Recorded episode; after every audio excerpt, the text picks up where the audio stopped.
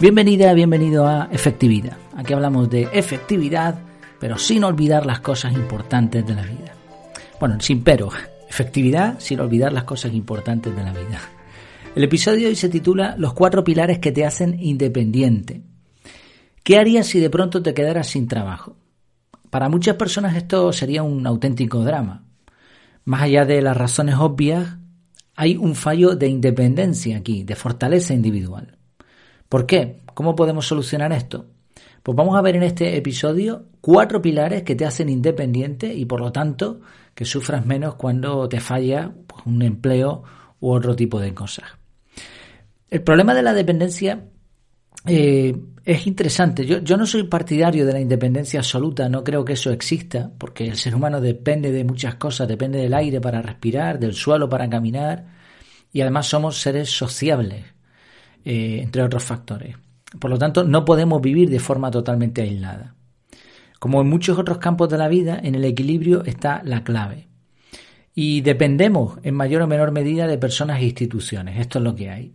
Pero eso es una cosa y otra que nos hundamos en la miseria desde que nos falla cualquier apoyo externo. Una ayuda del gobierno, a lo mejor un trabajo, eh, este tipo de cosas así.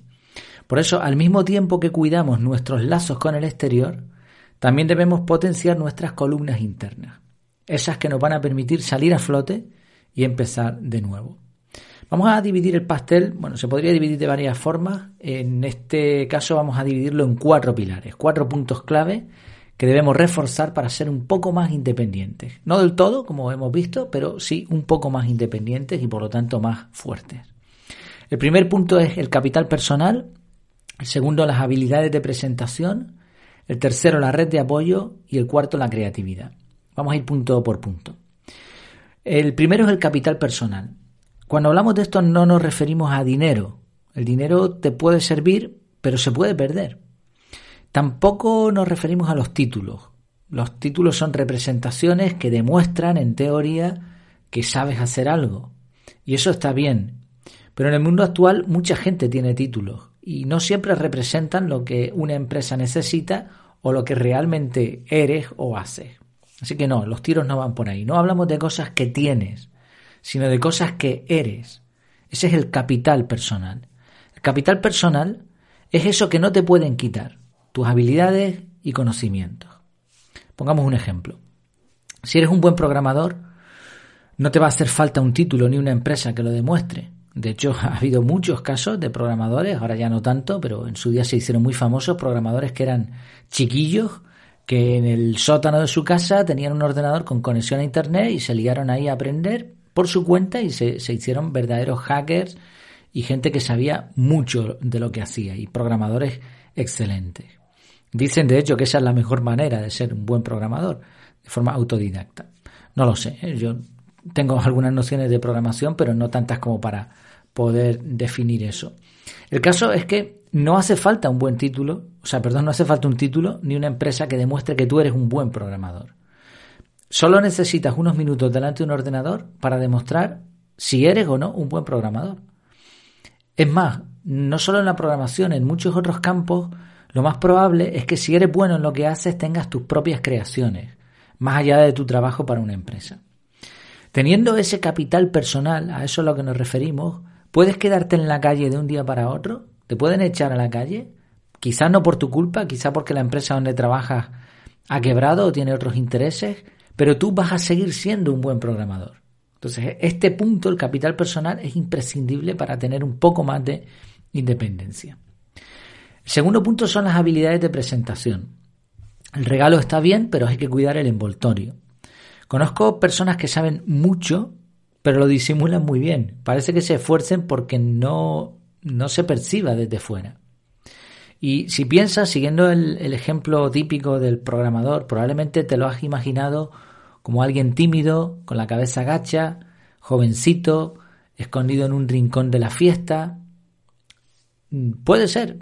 Y también tenemos otro problema, aparte de esta noción que, que probablemente nos, nos hemos hecho en nuestra cabeza. El problema es que hay muchos programadores. Entonces, a menos que seas muy, muy, muy, muy bueno en lo tuyo, va a ser muy difícil que destaques. Más si encima eres el típico programador que, que hemos definido ahí, que eso es un cliché en realidad. Por eso no, no te puedes sustentar exclusivamente en tus conocimientos y habilidades. Te guste o no, tienes que saber venderte. Y vender no es engañar a nadie. Vender es simplemente ofrecer lo que tú eres a otras personas a cambio de un beneficio.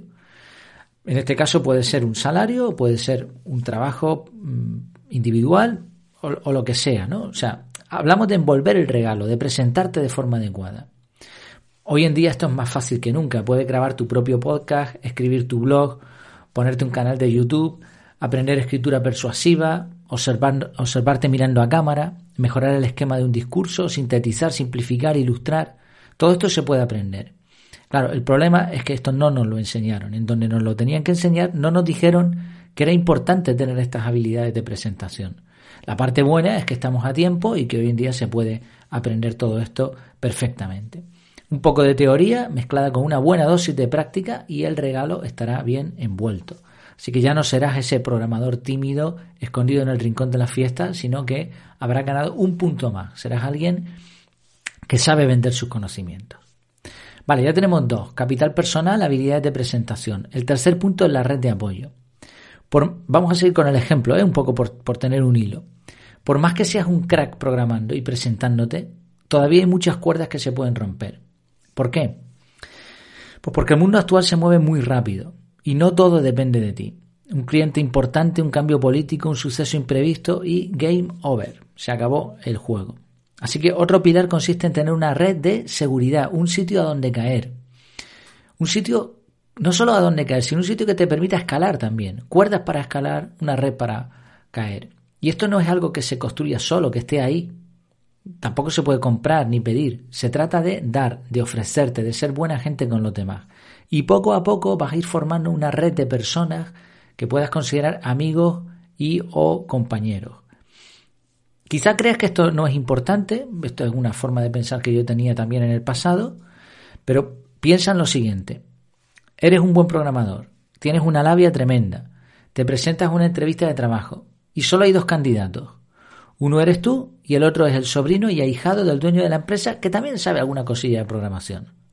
¿A quién crees que van a contratar? ¿Lo consideras injusto? Puede ser, pero no hablamos de justicia, sino de realidad, de ser independiente precisamente con una fortaleza que te permita adaptarte o enfrentar esas injusticias que vamos a vivir. No estamos sobornando ni usando a los demás, hablamos de construir relaciones con el objetivo de ayudarnos unos a otros. A veces simplemente conocer a la persona adecuada te va a dar una ventaja enorme. Ya tenemos tres puntos. Habíamos dicho el primero, el capital personal, tus conocimientos. Segundo, tus habilidades de presentación, envolver el regalo. Tercero, una red de apoyo. Y el cuarto punto es la creatividad. Este es el cuarto pilar y podría llamarse lo anterior no es suficiente. Eh, bueno, lo hemos llamado creatividad Creatividad es eso que teníamos cuando éramos niños y que perdimos en algunas vacaciones de verano. No sé por qué, pues cuando nos vamos haciendo adultos cada vez somos menos creativos. Pero realmente la expresión correcta no sería, siendo estrictos, ¿eh? no sería creatividad, sino quizá aprender a aprender, que esto es algo de lo que se está hablando mucho. Realmente no creamos nada nuevo o nada totalmente nuevo, lo que hacemos es mejorar la rueda. Y en la sociedad actual es necesario seguir aprendiendo y hacerlo cada vez más rápido y mejor. Y de ahí podremos crear, podremos ser creativos. Por eso decíamos también al principio que los títulos no son lo que más importa. Son representaciones de que supuestamente sabías algo. Pero ¿te quedaste ahí? ¿O has aprendido algo más? ¿Serías capaz de aprender algo nuevo ahora? ¿A qué velocidad? ¿Para cuándo vas a estar listo? ¿Para cuándo vas a estar lista? O mejor aún, ¿serás capaz de crear algo nuevo? Si hace tiempo que no estudias, que no haces ningún curso, que no te pones a investigar un tema de forma seria, ¿eh? no hablamos de buscar algo en Google. Si hace tiempo que no te paras y dedicas un tiempo a esto, vas mal, vas muy mal. Porque por muy bueno que seas en tu trabajo, por muy bueno que sea el regalo, por muy buena que sea la red de contactos que tengas, necesitas seguir formándote. Es esto lo que te va a diferenciar del resto de personas. Debes dedicar parte de tu tiempo, de tus recursos a mejorar tu organización personal, tus habilidades comunicativas, tu networking, etcétera, etcétera, etcétera. Porque por más que creas que tienes eso, que tienes un capital personal, que sabes presentarte, que tienes una red de apoyo, esas cosas se gastan, se estropean, se quedan ancladas en el pasado, por lo tanto siempre tienes que seguir renovándote. Por eso este cuarto pilar en realidad es como una mejora continua de los tres anteriores. Debes aprender a aprender. Y aquí no, no quiero ser paternalista ni, ni ser yo el que diga, oye, tienes que hacer esto. No, no, es que es una conclusión totalmente lógica y la realidad es, es, esta. O sea, las personas que no dedican tiempo a seguir aprendiendo, a seguir mejorando, mm, dan, no, no es que no avancen, es que dan un paso atrás. Sí, hay que sumergirse en temáticas variadas para que de pronto podamos tener una rueda mejorada. Recordarte, por supuesto, también aquí, como siempre, tienes el, el curso de organización personal integral con el método CAR a un precio muy especial. ¿sí? Te lo recomiendo, esta es una de las muchas maneras que tienes para seguir mejorando.